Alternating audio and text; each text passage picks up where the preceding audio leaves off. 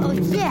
你 g r e n 了吗 m 你 g r e n 了吗？大家好，我是赵经理，啊，整天都在这个呃报道里面看到这几个字的，尤其是发生在那些最近处于在夏天的国家当中啊，那个温度去到非常非常高啊，就会看到热射病的出现啦。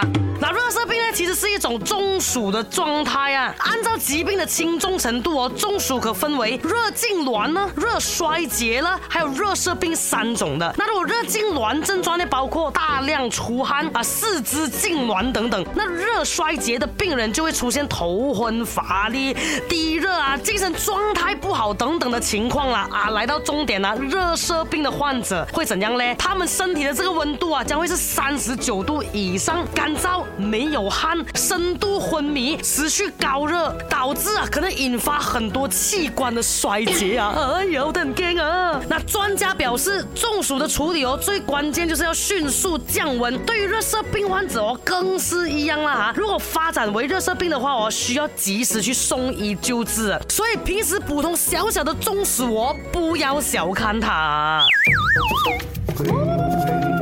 哦耶，你跪了吗？跪。